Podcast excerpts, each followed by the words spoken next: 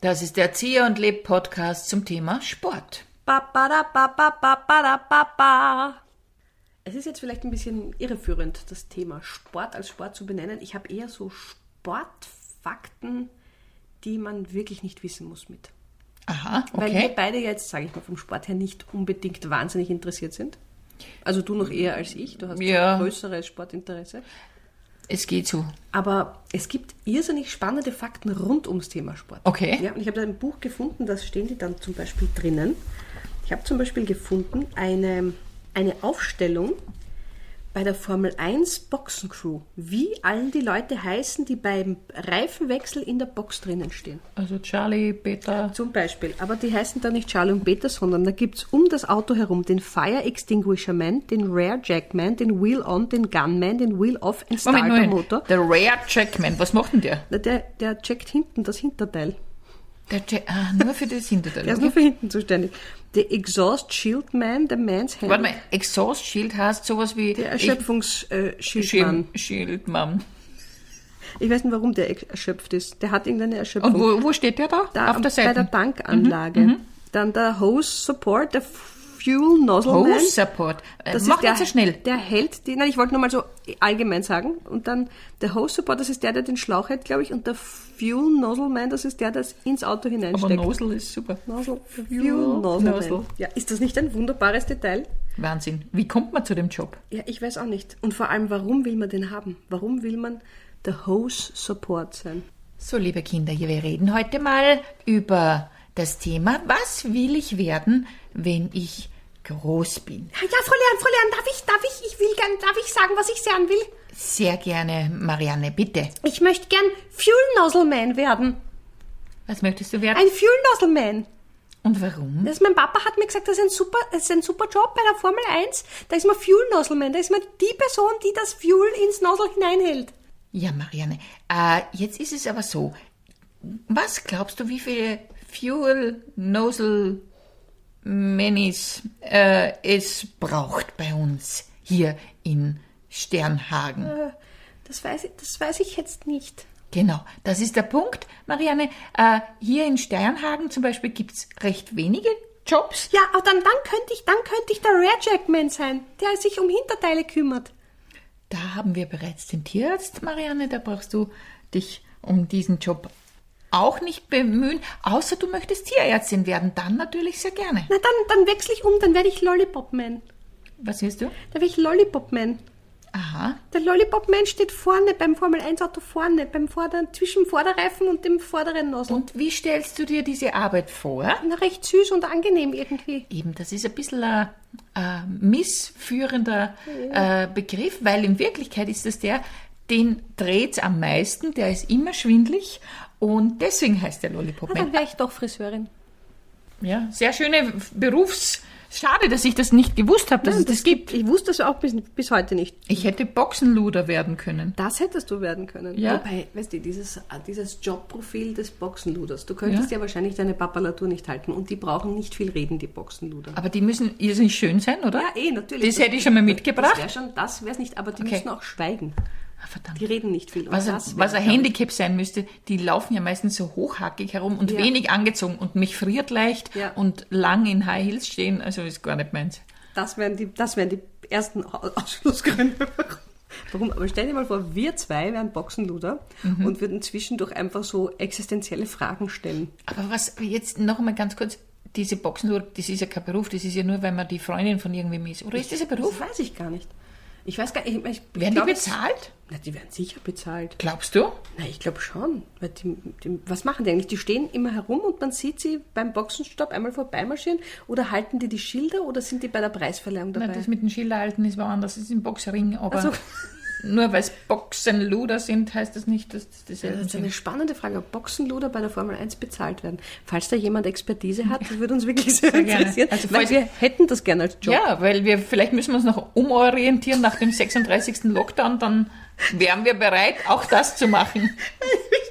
In der Box und dann sagst du zu einem Formel 1 Fahrer, entschuldigen Sie, was sagen Sie denn zur CO2-Bilanz von Ihrer Arbeit? So.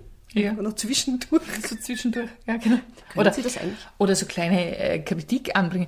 ich möchte Ihnen nur sagen, bei der einen Kurve, also wenn Sie da ein bisschen runtergegangen wären vom Gas, hätten Sie es besser gekriegt. Einfach nur so als kleiner Tipp fürs nächste Mal. Oder? Wissen Sie, warum die Burgenländer immer eine Schere mit dem Auto haben?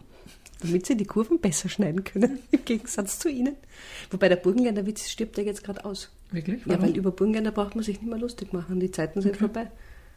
Muss ich auch dazu sagen. Ich entschuldige mich bei allen Burgenländerinnen und Burgenländern. Das ist mir jetzt gerade nur so in, in der Hitze des Gefechts eingefallen. In meiner Kindheit hat man sich über Müllviertler lustig gemacht. Wirklich? Ja, sicher. Wir Ja, waren in Oberösterreich. Wir sind über die Grenze nie hinausgekommen. Ihr habt euch intern fertig gemacht. Absolut. Aber keiner von uns war jemals im Müllviertel und dann hat man gesagt, da oben leben die Wilden oder Ist das so. lustig? ist das lustig? Ja. Man war schon, aber Müllviertel kam einem irre weit weg von, von wo wir waren. Also man Aber hätte war ja das über eine Stunde fahren müssen oder eineinhalb Stunden. Das kam einem schon wahnsinnig Ja, aber weit das weg heißt, vor. Wien war einfach Na, Wien war, Wien war- war ein großer Traum von mir. wirklich Ja, wollte ich relativ unbedingt. früh. Nein, aber da war ich eine Jugendliche und dann sind Bekannte da hingefahren und ich hab mir gedacht, die müssten mich doch mitnehmen. Da war ich total, Wann warst du das erste Mal in Wien? na, mit der blöden Schulwoche. Wie, wie, wie alt ist man da? 13. Mit 13 warst du das erste Mal erst in Wien? Ja! Und das war leider ganz furchtbar. Es passt jetzt überhaupt nicht zum Thema ja Sport, aber es war im Jänner. Es Oh heißt, je. es war grau in grau. Wir haben in einem ehemaligen Frauengefängnis übernachtet. Oh, schön, Im ja. 17. Bezirk. Und gegessen haben wir jeden Tag, und das ist lustig, in der Pratermensa, da wo jetzt äh? Party stattfinden. Und einmal war die Soße grau, einmal hellbeige, einmal dunkelbeige. So war jeden Tag das Essen. Das war mein erster Eindruck von Wien. und ich habe mir Oh gedacht, nie, never, ever werde ich nach Wien wieder zurückkehren. natürlich. Ja. Ja, Wien hat versucht, aber es hat nicht geklappt. Naja, sie konnten mich nicht fernhalten. Aber dann, das heißt, ihr musstet dann vom 17. in den 2. fahren zum Mittagessen oder zum Naja, wir, Abendessen? sind, wir haben ja eh was unternommen. Wir Na sind ja eh, nicht im Zimmer gesessen. Na trotzdem, aber das, das war nicht im Haus alles. Nein, Halligalli. Ich wüsste gar nicht, wo, wo im Sinne. in der Sautergasse. Das, das ist ja sehr Ja, und die, die Schränke waren natürlich so Spins. Spins. Ja? Und wir haben die ganze Zeit gestritten, weil die, die Atmosphäre war einfach, es hat sich ausgewirkt. Oh, grauenhaft. Ja. Ja, dann bin ich, finde ich das sehr tapfer, dass du es nochmal probiert hast mit Wien. Absolut, ja. Und es passt wunderbar in so eine Das macht nichts. Das Sportsendung. macht überhaupt ja nichts. Ich finde, ich finde sicher noch was anderes, was ich sehr lustig finde. Ah, das habe ich zum Beispiel rausgefunden. Kampfsport im Klartext. Mhm. Das heißt, äh, diese äh, asiatischen Kampfsportarten haben ja alle eine Bedeutung. Diese Namen, die uns völlig Ja. absurd vorkommen, sind natürlich also deswegen nur absurd, weil wir sie nicht verstehen. Mhm. Aber wenn man sie versteht, dann sind die schon sehr interessant. Zum Nämlich? Beispiel, äh, du kannst dir da eins aussuchen. Es gibt einiges. Aikido? Aikido heißt der Weg der Harmonie. Großartig. Ich, ich hau wie meine rein und dann. Nein, da hat man nicht ah, bei Aikido. Mm, mm. Oder zum Beispiel äh, Judo, der sanfte Weg. Ich habe Judo gemacht. Du hast Judo gemacht. Ich hab dir das nie erwähnt, Du, den, du hast das mir noch nie erzählt, dass du Judo gemacht hast. Ich habe, ich glaube, das war kurz vorm Ende vom Studium oder ja, ich glaube schon, habe ich zuerst meinen Mhm. Selbstverteidigungskurs gemacht und in der Polizeisportschule. Und dann haben sie uns überredet, äh, zwei, ja, wir waren glaube ich zu zweit, ob wir nicht weitermachen Judo. Und dann habe ich tatsächlich Judo ein halbes Jahr gemacht. Und es war irgendwie, es war sehr krass, weil irgendwie so völlig aus dem sportlichen Nirvana kommend. Aber könntest du noch was? Nein, ich könnte nichts mehr. Aber es hat mir irre Spaß gemacht. Es war natürlich befremdlich. Man sitzt sie auf Leid drauf, man haut, man wirbelt durch die Luft. Es ist wirklich eine der seltsamsten Sachen überhaupt. Und man wirkt Leute. Man würgt Leute? Ja, man wirkt sie. Also man mit, dem- mit dem Mantel, also mit der, mit der Jacke. Was? Ja. Und ich habe sogar den ersten, diesen gelben Gürtel, den habe ich gemacht. Du, das, den hast du gemacht. Ja, hast du aber dann kam, na, das habe ich irgendwann weggeschmissen. Aber die Sache war die, nach einem halben Jahr hatte ich einen Hexenschuss, der sich gewaschen hat. Ja. Ich bin eine Woche lang komplett flach gelegen. Dann endlich hat sich das beruhigt. Nach vier Wochen denke ich mir, jetzt probiere ich es wieder. Ist der nächste Hexenschuss gekommen. Und dann habe ich gedacht, okay, vielleicht ist Judo doch nicht ganz Na, das habe ich nie gemacht. Also ich habe nie eine Kampfsportart ausgeübt. Mir ist es nicht ganz geheuert, weil ich botschert bin. Ich hätte einfach so Angst, dass Mhm. ich mir oder anderen wirklich wehtue. Ich habe auch mal versucht, ähm, Karate Do habe ich ein paar Wochen auch Ja, gemacht. warte, was heißt das? Was heißt Karate Do? Der Weg der leeren Hand. Aber dieses Do dahinter fehlt da und ich, das hatte irgendeine spezielle Aber schau mal, Bedeutung. Do, äh, da kommt da Do vor, der Weg der Jet Kune Do, der Weg der eingreifenden Faust. Vielleicht ist Do eigentlich immer der, Der Weg. Weg. Also würde ich jetzt so sagen, weil Oder jedes Mal, wenn du was mit Do der vorliest, Weg, ist er Do. Budo, der Weg. Ja, ist der Weg. Aido, die Kunst. Ah, ja, nein, da ist jetzt, ah, der Was- Weg. Nein, das, ist, das wird schon heißen. Was ist Der. Karate Do? Also der Weg der Der leeren Weg Hand. der leeren Hand. Ja, das ist so, wie wenn man in Österreich einen Antrag stellt. es gab ja... Wobei in Österreich hat man schnell was auf der Hand. Ja, kommt drauf an, wer man ist. Ja, das stimmt. Aber äh, ich kann mich an eine Übung erinnern, Ja. da musste man eben die, die eine nach vor Ja. so ausstrecken und die andere hat man hier so bei der Hüfte gehabt Ja. und dann mit einem Ausatmen nach vor so. Aha, sehr schön. Ja, das war sehr Ich schön. glaube, dass das sehr befreiend ist. Und was mir sehr gut gefällt, Taekwondo, Mhm. der Weg von Fuß und Faust. der Weg von Fuß und Faust. Das heißt, man muss sich einfach wirklich gut im Griff haben, um das alles zu haben. Mhm. Äh, und zu nicht zu haben, sondern zu können, weil, weil der weil es nicht nur um eine rasche Bewegung geht, sondern die ganze Idee der Bewegung muss man verstanden haben. Und das finde ich ja super. Ich glaube, deswegen habe ich mir auch beim Sport oft so schwer getan, weil wenn man sportlich ist oder wenn man ein sportliches Verständnis hat, dann kann der Körper sehr viel automatisch nachmachen. Ich habe das zum Beispiel nicht. Und mir hilft das, wenn man mir diesen Bewegungsablauf so richtig erklärt, so dass ich weiß, warum mein Knie oder meine, meine, meine Schulter diese Bewegung vollführen soll oder wohin. Das ist bei manchen, die, die sehen und können sofort nachmachen und ich brauche da viel mehr Hilfe dazu. Und daran, glaube ich, scheitert es auch im Sportunterricht. Wenn man jetzt nicht genau als Lehrerin und Lehrer auch nicht weiß, wie man das für jemanden erklären kann, der es nicht checkt. Weil die, die es checken, für die ist eh easy. Aber die Dodeln, so wie ich, die körperlich das nicht können, für die braucht's. Du, was heißt die Dolen? Du bräuchtest so einen richtigen Verstehens. Äh, du möchtest es verstehen, so einen Phänomelo phänomenologischen Sportunterricht. Ich möchte ich möchte es intellektuell erfassen können, bevor ich mich bewege. Ja, liebe Sportteam, heute werden wir uns einmal mit äh, Basketball hier beschäftigen. Die grundsätzliche Frage ist einmal, warum gibt es wo einen Korb, der weit oben hängt? Wer hat den dort angebracht?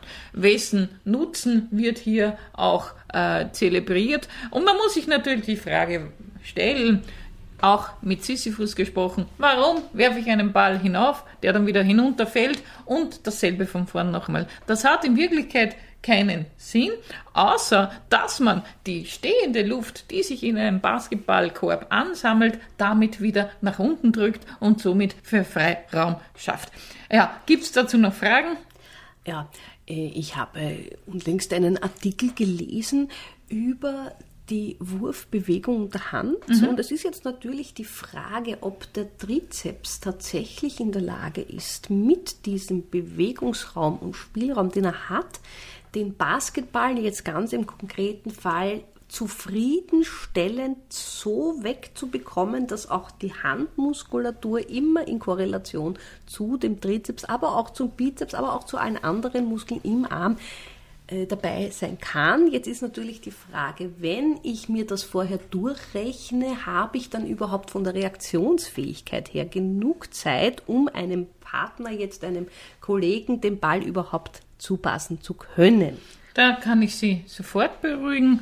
Trizeps, Sie wissen, woher das Wort kommt, natürlich von der Dreifaltigkeit. Das heißt, hier wirken drei Kräfte zusammen, der Vater, der Geist und der andere. Heilige Sohn, Ja, ah, genau. Und die gemeinsam sorgen dann dafür, dass der Ball in einem geistig übernachteten oder geistig äh, entsprechenden Zustand hier fliegt. Sie müssen also gar nicht drüber nachdenken. Das geschieht durch die Spiritualität, die jedem Basketball innewohnt. Dann erklären Sie mir aber bitte, warum an der, an der Rückwand der Korbverankerung ein Rechteck und kein Dreieck angemalt ist, weil das würde ja dann sonst die Dreifaltigkeit auch so darstellen, dass ich in meiner Form als Basketballspielerin dann sofort erkenne, aha, ich schieße auf den Geist oder auf den Sohn oder auf den Vater und dann geht der Ball aus dem physikalischen Gesetz heraus direkt in den Korb hinein. Hier haben Sie natürlich übersehen, dass wir gerade beim Tor schon in einer transzendenten Phase sind und dieses Rechteck symbolisiert natürlich das leere Grab, das gefunden wurde nach der Beerdigung von Jesus, das leere Grab. Das heißt, der Ball ist der Stein, den ich zur Seite schiebe, um. Ah, das ist natürlich schön, dass das auch gleich mit einem Erweckungserlebnis verbunden ist. Sie sehen Dank. hier, Theologie und Basketball hängen eng zusammen. Ja, Ich glaube, wir könnten Wir könnten solche so viel für Kurse Österreich tun. machen.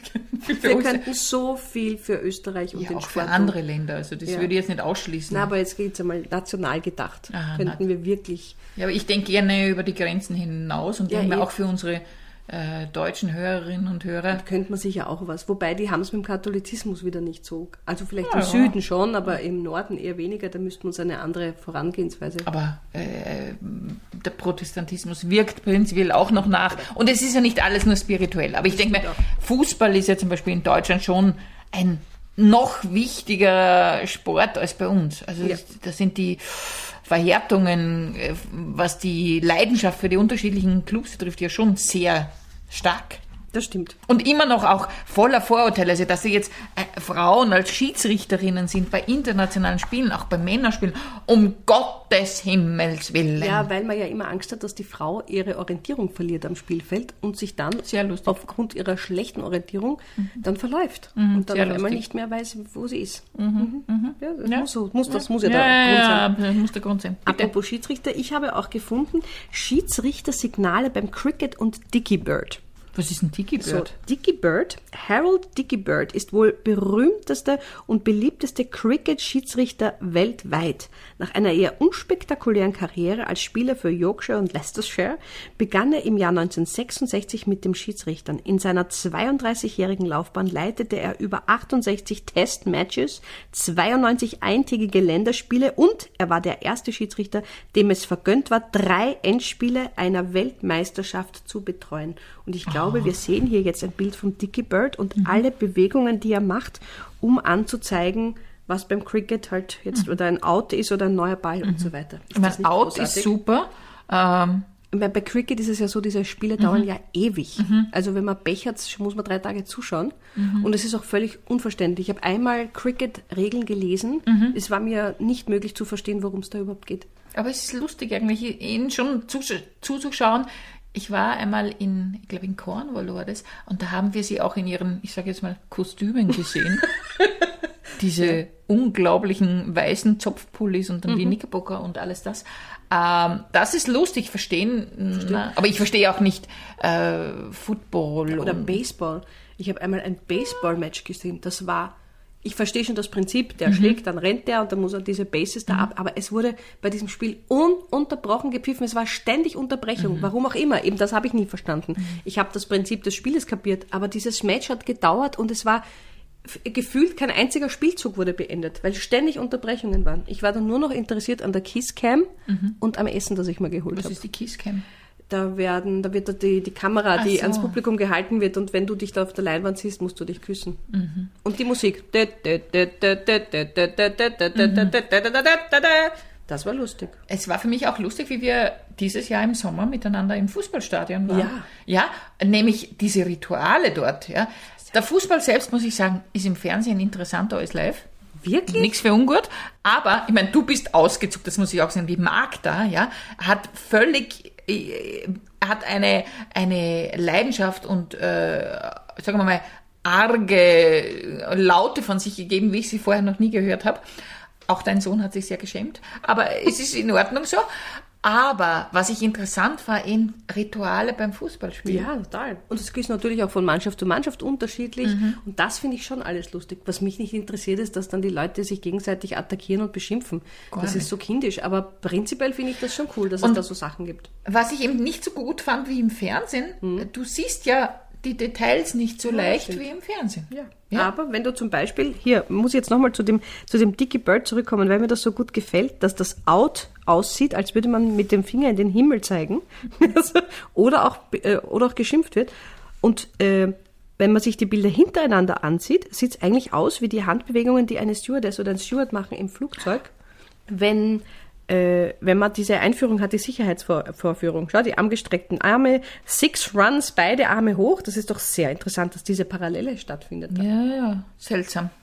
Na gut. Ja.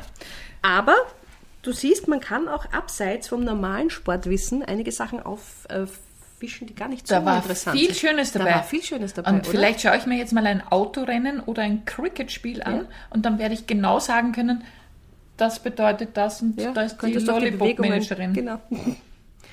da da da da da da. Das war der Erzieher und Leb Podcast zum Thema Sport. Babada babada.